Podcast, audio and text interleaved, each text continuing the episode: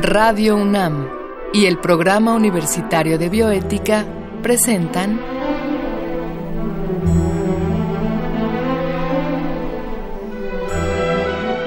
El Árbol de las Ideas.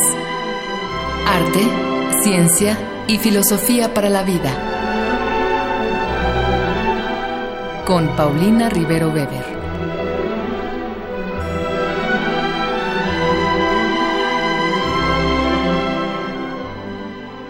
Buenas tardes a todos los radioescuchas. Yo soy Paulina Rivero Weber, directora del programa universitario de bioética, y estamos al aire una vez más para la transmisión de nuestro programa El Árbol de las Ideas, Arte, Ciencia y Filosofía para la Vida. En esta ocasión hablaremos de evolución biológica con una figura fundamental en la cultura de nuestro país, la doctora Rosaura Ruiz Gutiérrez. Antes escucharemos la cápsula que el Programa Universitario de Bioética y Radio UNAM han preparado para esta ocasión. Con la publicación del origen de las especies del naturalista Charles Darwin, se inició un profundo movimiento intelectual que modificó nuestra concepción del mundo y de la vida. Con ello, cambiaron también las ideas sobre el origen de nuestra especie y nuestra relación con la naturaleza. Algunas ideas fundamentales en la obra de Darwin son la evolución, la variación y la selección natural. La evolución es la transformación continua de las especies que ha ocurrido desde hace aproximadamente 3.800 millones de años. Todas las especies que han existido sobre nuestro planeta son producto de la evolución. La variación, por otro lado, se refiere a las diferencias que se heredan de padres a hijos. Las variaciones que surgen sin ninguna relación adaptativa con el ambiente son fundamentales para los procesos evolutivos. Conforme a Darwin, sin variación no habría selección natural, y sin selección natural no habría evolución. Estas ideas han tenido un impacto considerable en casi todas las áreas del conocimiento. La lista es larga. Biología, filosofía, ética, medicina, agricultura, política y sociología son solo algunas de ellas. En la biología, no existe ningún campo que no sea comprendido desde una perspectiva evolutiva. Como escribiera el famoso biólogo ruso Teodosius Dovzhansky, nada en biología tiene sentido si no es a la luz de la evolución. En la medicina, la evolución arrojó mucha luz sobre el comportamiento de los agentes patógenos que causan las enfermedades. Gracias a ello, ha sido posible entender la resistencia que producen algunos antibióticos para mejorar el diseño de los medicamentos. En la psicología y la ética hubo también grandes avances. Las ideas de la evolución explicaron fenómenos que por mucho tiempo habían sido relacionados ambiguamente con el alma. En la filosofía, el impacto del darwinismo ha sido tal que hoy se habla incluso de ética evolutiva. Esta describe y explica por qué somos o por qué nos comportamos de una manera y no de otra. De la teoría de la evolución se deriva también el siguiente argumento. Si todos los seres humanos tenemos un mismo ancestro, entonces todos tenemos la misma naturaleza, los mismos derechos y las mismas libertades. Este argumento se ha extendido a las discusiones bioéticas relacionadas con el mundo de los primates y los mamíferos. Porque si asumimos que los primates y los seres humanos tienen un origen común, ¿no serían entonces los primates personas no humanas? Como les decía, se encuentra con nosotros la doctora Rosaura Ruiz, eminente investigadora, bióloga, doctora en ciencias de la UNAM. Fue directora de la Facultad de Ciencias del 2010 al 2017 y es la experta número uno en historia de la filosofía y de la biología, en evolución biológica, en darwinismo, entre muchos otros apasionantes temas. Rosaura, gracias por estar con nosotros. Hola Paulina, gracias por invitarme. Te agradezco mucho que hayas aceptado. Pues bueno, la pregunta de ley, te decía yo que la pregunta de ley para mí era, ¿qué es evolución? ¿Cómo poderle explicar a nuestros radioescuchas qué es evolución? De una manera muy sencilla puedo decir que la evolución estudia la transformación de las especies en el tiempo. El cómo, a partir de un ancestro común, que es el ancestro de todos los seres vivos que han vivido en el planeta, que hasta ahora es el único planeta que reconocemos que tiene vida, por lo menos como la definimos, eh, son descendientes de un ancestro común. Los que han vivido, los que se han extinguido y los que estamos vivos actualmente, tenemos un ancestro común. La evolución estudia ese proceso por el cual de una especie originaria, algo como una bacteria, surgieron todas las especies que hemos conocido, fósiles ya, la mayoría, la mayoría extinguidas, y las que actualmente viven.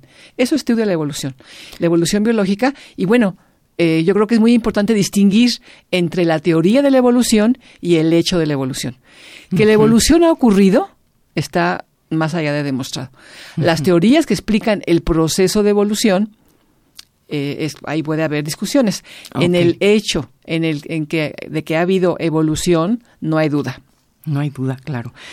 Ahora, nosotros que no somos biólogos, muchas veces ante la multiplicidad de formas este, eh, de vida en nuestro planeta, llega el momento en que se nos hace difícil entender que de una sola, de un solo ser primigenio, digamos, hayan surgido todos, y, y, siempre está la tentación de si no habría habido varios primigenios en diferentes lugares del mundo, porque de un, digamos, no sé, de una mosca a un perro, a un elefante, a un ser humano, es tanta la variedad que cae la tentación de decir, bueno, en verdad, de una sola. Sí. Esa es, la, es una de las tesis fundamentales del evolucionismo. ¿Y por qué? Porque somos tan parecidos, Paulina. Claro. Tú dices, son muy diferentes. Efectivamente, si comparas un perro con una mosca, con un ser humano, somos muy distintos. Sin embargo, en el nivel bioquímico, en el nivel genético, somos muy parecidos. Claro. De hecho, los, te puedo decir que los humanos compartimos el 30% de genes con el, con el árbol del plátano. Con el árbol del Exactamente, plátano? o sea, 30% de genes. Ahora, todo el mundo sabe esta información eh, con los chimpancés, que son nuestro pariente más cercano. No, Sí, no, son nuestro ancestro, son un pariente. Tenemos ancestros comunes con el chimpancé, bueno, tenemos 99% de similitud genética. Entonces, somos muy parecidos en lo, en lo genético, en lo fisiológico, en las formas en las que capturamos el oxígeno, etcétera, ¿no? Si, si, si tal vez con los grandes simios es como más claro para todos. Sí. que Somos tan parecidos. Pero esto que me dices de compartir el 30% de, De nuestra genes en- en- con una el- planta. Con, un- con el árbol del plátano es... Sí. Por ejemplo, pero con todas las, con todos los general, vegetales, con, general con los vegetales. Tenemos genes comunes con los vegetales, por supuesto, y claro, los, con los mamíferos, pues somos mucho más cercanos. Todos los mamíferos descendemos de un ancestro común, de un, de un insectívoro, se, se supone, que dio origen a todos los grupos de mamíferos, que son amplísimos, ¿no? Claro. Ahora, eh, bueno, tú eres conocida y reconocida como una gran darwinista y ¿por qué Darwin? Esto es, había otros ahí que habían dicho cosas similares, sin embargo, esta adoración y este gran respeto que todos sentimos por Darwin, eh, en el fondo siempre surge la sospecha, es, ¿hay algo único a él? Yo creo que sí. Yo creo que se justifica esa idolatría. Ajá, ajá. ¿Por qué? Porque él dio una explicación muy sencilla, la selección natural, para entender este proceso, que yo podría resumir como de variación y selección natural. O sea, hay variación en todas las especies y hay una selección que va llevando a las especies a donde las conocemos. Pero sí creo que, que Darwin es un, fue un gran genio que logró sintetizar todo el pensamiento biológico que había hasta en el siglo XIX. Él en 1838 tenía un primorio de la teoría y la fue desarrollando en 20 años. Y Su abuelo, completó- ¿verdad? Su abuelo ahí. tenía también ideas evolucionistas. Erasmo Darwin es un evolucionista muy importante que no, es- no, no tuvo una teoría, pero sí estaba convencido de que había habido un origen común, por ejemplo, De eso estaba convencido. sin ya- conocer genética, que, que era no lo que yo te explicaba ahora. No, él, eh, Erasmo Darwin estaba convencido de que había habido algo como un filamento originario que había dado lugar a todos los seres vivos. Él sin que existiera la genética, ya se daba cuenta de que los procesos de la vida son similares en todas las especies y que entonces tenemos que tener un, un origen común.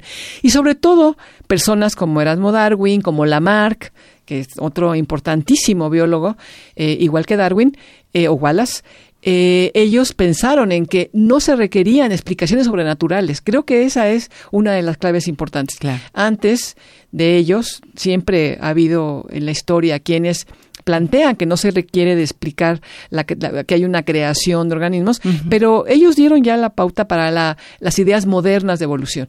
Claro, Charles Darwin tuvo esa, esa magnífica oportunidad de hacer un gran viaje por el mundo porque conoció eh, una gran cantidad de países con una maravillosa diversidad que pudo ver en Australia, en las famosísimas Galápagos por el viaje de, Darwin, en Argentina, en Brasil, etcétera, todos los países que recorrió, conoció la gran diversidad de especies que existen. Y regresando a Inglaterra se, eh, eh, se puso a analizar todo lo que existía sobre biología. Y lo que me parece muy impresionante y que es lo, por lo que yo creo que se le reconoce, por haber dado una explicación muy sencilla de un fenómeno tan complejo como es la transformación de una especie en otras y de una sola especie dar origen a, a todas las que conocemos ahora, ¿no? Claro, claro. Sí, es un poco difícil para, para quienes no somos biólogos. Eh, digo, es un hecho, como decías tú, la, la, evolución no está en la cuestión, pero las teorías. El proceso sí, claro. Claro, y es lo que es difícil de entender. Esto es teórico, sí, bueno, y eh, los principales procesos que dan lugar a la, a la transformación de las especies, pues son creo que uno muy importante es básico es la, es la variación.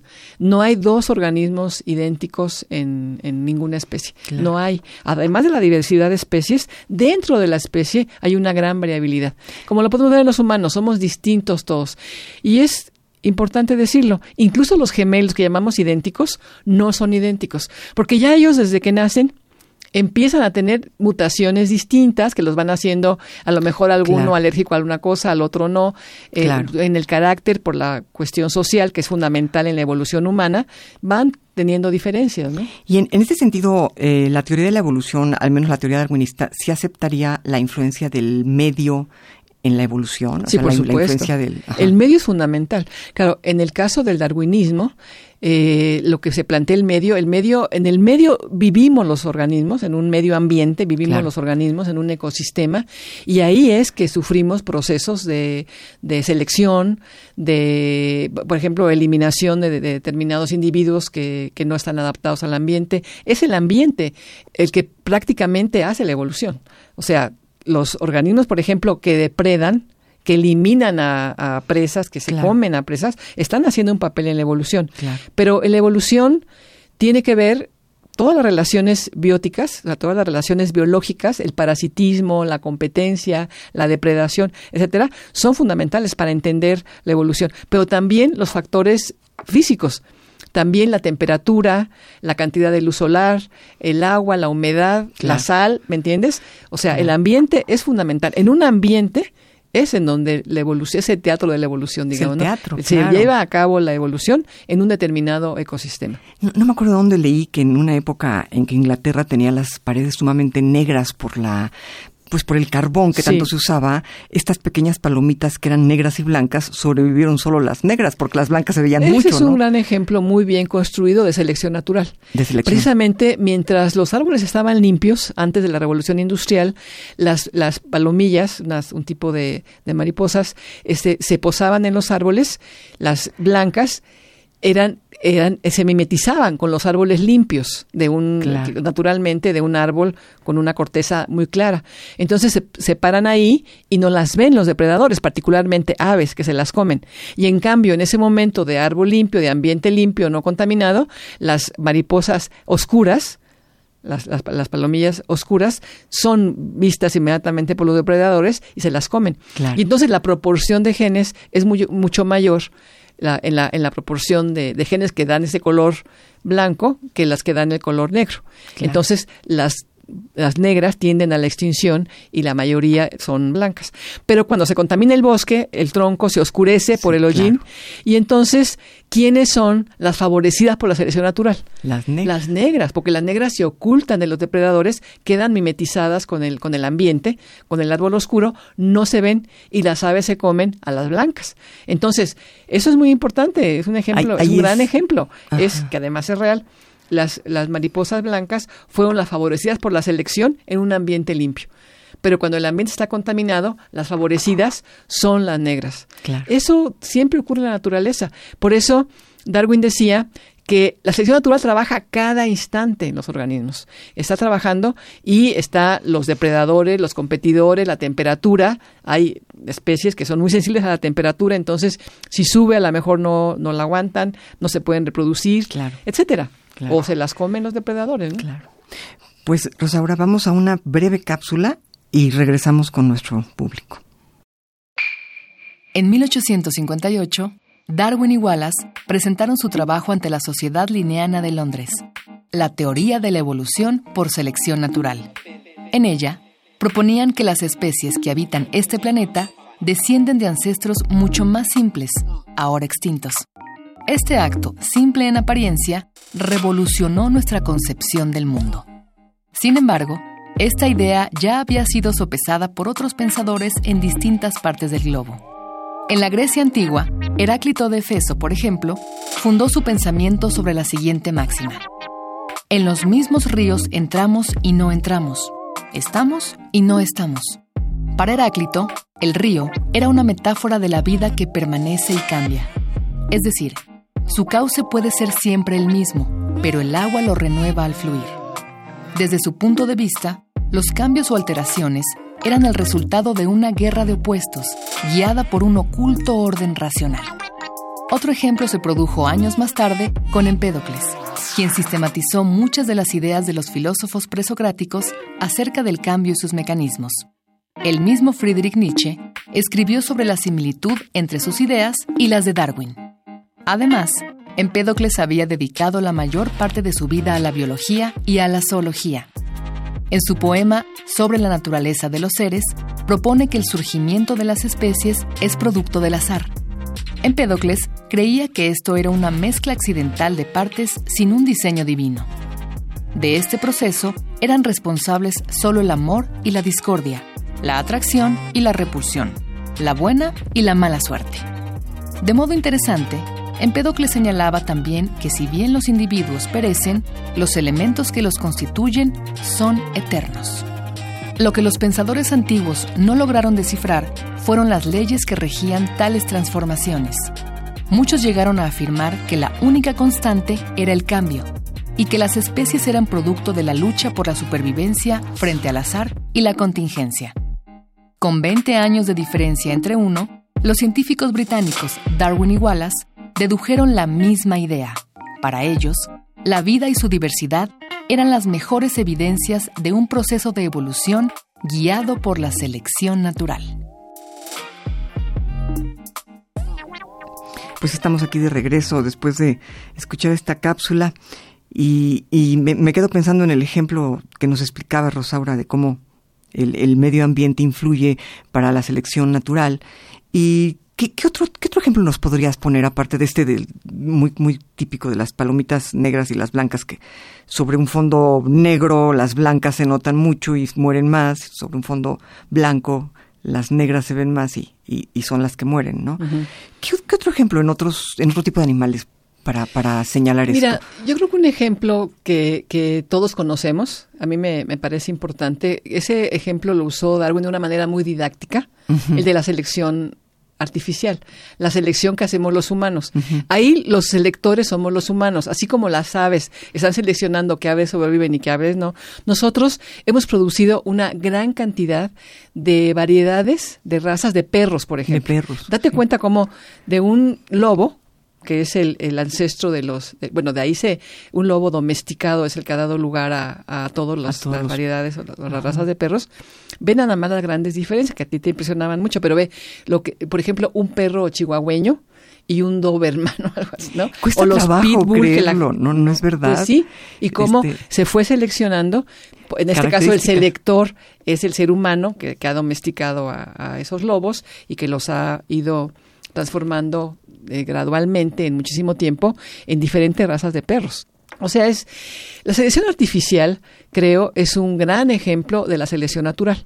Que, claro, aquí el selector es el ser humano. Y así hemos producido razas de, de toros bravos para, para las para, el toreo que, que, tanto detestamos la gente que trabajamos en bioética, pero bueno, así se produjeron. O vacas que produzcan muchísima leche porque conviene al ser humano. En este caso, el, ejemplo falla en el sentido de que esto no le conviene a la especie que se está seleccionando, le conviene al humano. A los humanos queremos tener gallinas que pongan más huevos, que pongan 300 huevos al, al, año, por ejemplo, así una gallina así se le tiene en condiciones en las que pueda poner casi un huevo diario, o a las vacas que produzcan más leche. Pero es un fenómeno que, que, que a mí me permite explicar como un ejemplo que se llama selección artificial y que Darwin explicó que algo análogo aparece en la naturaleza. ¿Cuál es la diferencia? Que en la naturaleza lo que, lo que ocurre es que se favorece el bienestar de la especie, no de la especie humana, sino de la especie que está seleccionando la selección natural. Pero a mí sí, me, sí creo que, que la gente que nos escucha ha tenido contacto con una gran cantidad de variedades de gatos o de, o de perros o de, o de aves y que en las que en las que en las que ha habido una selección eh, natural. Un ejemplo, por ejemplo, en, las, en un, ejemplo, un caso en las aves es el canto. El, el canto en aves es importante en la selección sexual. Los, los machos, cuando cantan, en muchas especies, están avisando que tienen un territorio y que ningún otro macho puede llegar a ese territorio. Entonces, con ese canto están ahuyentando a los posibles competidores de una pareja sexual. Entonces, ah. ese es otro caso muy importante de selección, la selección sexual.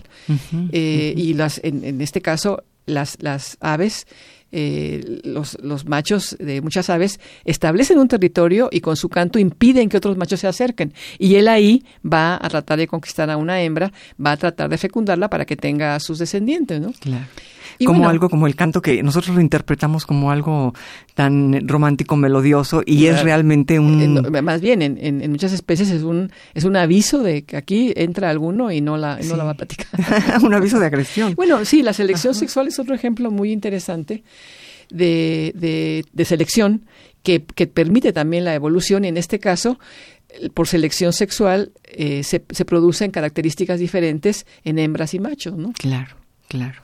Bueno, y hablando de evolución, Rosaura, ¿tú cuál considerarías que es el impacto mayor de la evolución en general en las otras áreas que no son biología eh, y en particular en la bioética? ¿no? Este, ¿Tú cómo verías esto? ¿Cuál es el gran impacto? Mira, eh, me parece que el gran impacto de, de, esa teoría de Darwin, que fue que es la base de la teoría moderna de la evolución. La evolución ha cambiado muchísimo. De Darwin para acá han pasado muchos años, hemos entendido mucho más de genética, eh, aparece la biología molecular, entendemos el modelo de DNA, en fin, ha habido un avance impresionante en la ciencia. Pero la base sigue vigente, la base de, de lo que planteó Darwin. Pero, ¿qué me parece que fue tan relevante de Darwin y lo que dices tú, por qué es tan famoso, tan reconocido, tan admirado? Pues porque de una explicación relativamente sencilla, simple, de un hecho muy complicado, muy complejo, que es la transformación de una especie en otra. Él explicó esto. Pero también algo que, que me parece muy importante de Darwin es que a partir de ese momento histórico de esa publicación del origen de las especies, 1859, se separa, y yo creo que para siempre y de manera definitiva, la ciencia de la religión. Claro. Y aunque también la ciencia de la filosofía que, que, eso a lo mejor no nos parece tan bueno, pero sí la religión queda, eh, eh, se le quita a la religión la explicación de cómo se originaron las especies, de cómo se originó el ser humano, no se requieren eh, seres sobrenaturales que creen que, que hagan modelitos de maíz o de, o de barro, sino una explicación de un fenómeno natural. Entonces, eso es muy relevante. ¿Y por qué? Porque aquí todavía las religiones, todas las religiones, tratan de explicar cómo apareció eh, la, especie humana y cómo aparecieron las demás especies. Y entonces esto es, es central para ellas. Y ahí entonces hay un punto de contacto con una teoría científica que no ocurre con la relatividad, por ejemplo, ¿me entiendes? O sea, no ocurre con otras. Yo creo que solamente el Big Bang, que también es una explicación natural de cómo surge el universo o los multiversos, o la teoría de la evolución, hay toques con las religiones. ninguna religión va a estar explicando cómo es la célula o cómo es el DNA. Pero en cambio aquí sí. Y entonces yo creo que aquí el, el, darwinismo y todo el desarrollo ulterior que ha tenido la teoría deja a un lado las religiones, yo creo que dándole su espacio, lo que les toca, claro. porque es algo muy importante para los humanos sin duda, pero no las explicaciones científicas, ¿no? Pero me preguntabas, y si quieres concluyo, la parte de la bioética. Claro, claro. Sí. Mira, ¿por qué me parece importante? Porque entender que ha habido un proceso evolutivo, que, cómo ha sido, que no fuimos los escogidos, que no fuimos creados expresamente para, para adorar o para hacer algo especial por alguna deidad. Entonces, entendemos que todos somos producto de un proceso de más o menos 3.800 millones de años, que es lo que ha llevado a la naturaleza producir a todas las especies, incluidas las extinguidas, y producir a, la nuestra. Y entonces nos queda claro que no somos los dueños de la naturaleza, somos uno más, que pudo o no haber surgido. Eso es muy importante. Las religiones siempre tuvo que haber surgido Homo sapiens, hombres y mujeres, tuvimos que haber surgido porque éramos los más importantes. Para la, para la evolución, no, somos uno más y somos tan valiosos como los ejemplos que tú ponías de, la mosca o, de la, o, de la, o, o del perro o de, o de una ballena. Entonces, entonces, todos debemos compartir el planeta, es de todos, y el entender cómo funcionan los procesos vivos implica entender que dependemos del resto de especies, que dependemos de los vegetales porque nos dan alimento y porque nos dan oxígeno, y dependemos del plancton del mar y dependemos de todo. El que se trastoque el, el ambiente, el que haya extinción de especies, es muy grave para la naturaleza y muy grave para el ser humano. Me parece que eso es fundamental en bioética, entender. Sí que, nos, que somos producto de un proceso que tiene mucho aleatorio, donde pudimos o no haber existido y entonces el respeto al resto de seres vivos es fundamental. Claro, sí, el, fin del antropocentrismo. Por, eso cuando tú decías este que también se separa un poco de la filosofía en ese momento la ciencia, fíjate que yo creo que hay un aspecto en la biología que tiene que ver con el darwinismo y con el evolucionismo, sin el cual ya la filosofía no puede seguir filosofando.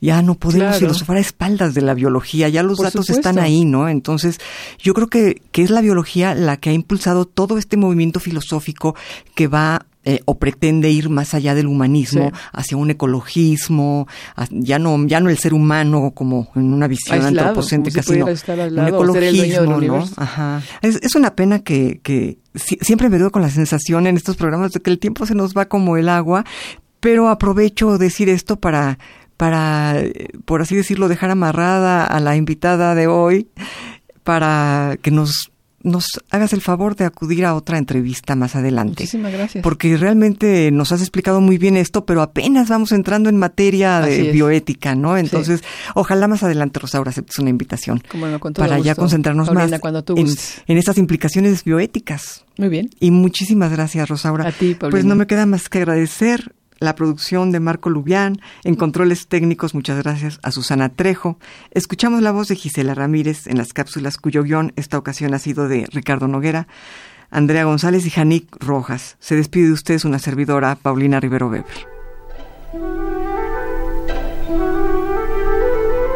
Radio UNAM y el Programa Universitario de Bioética presentaron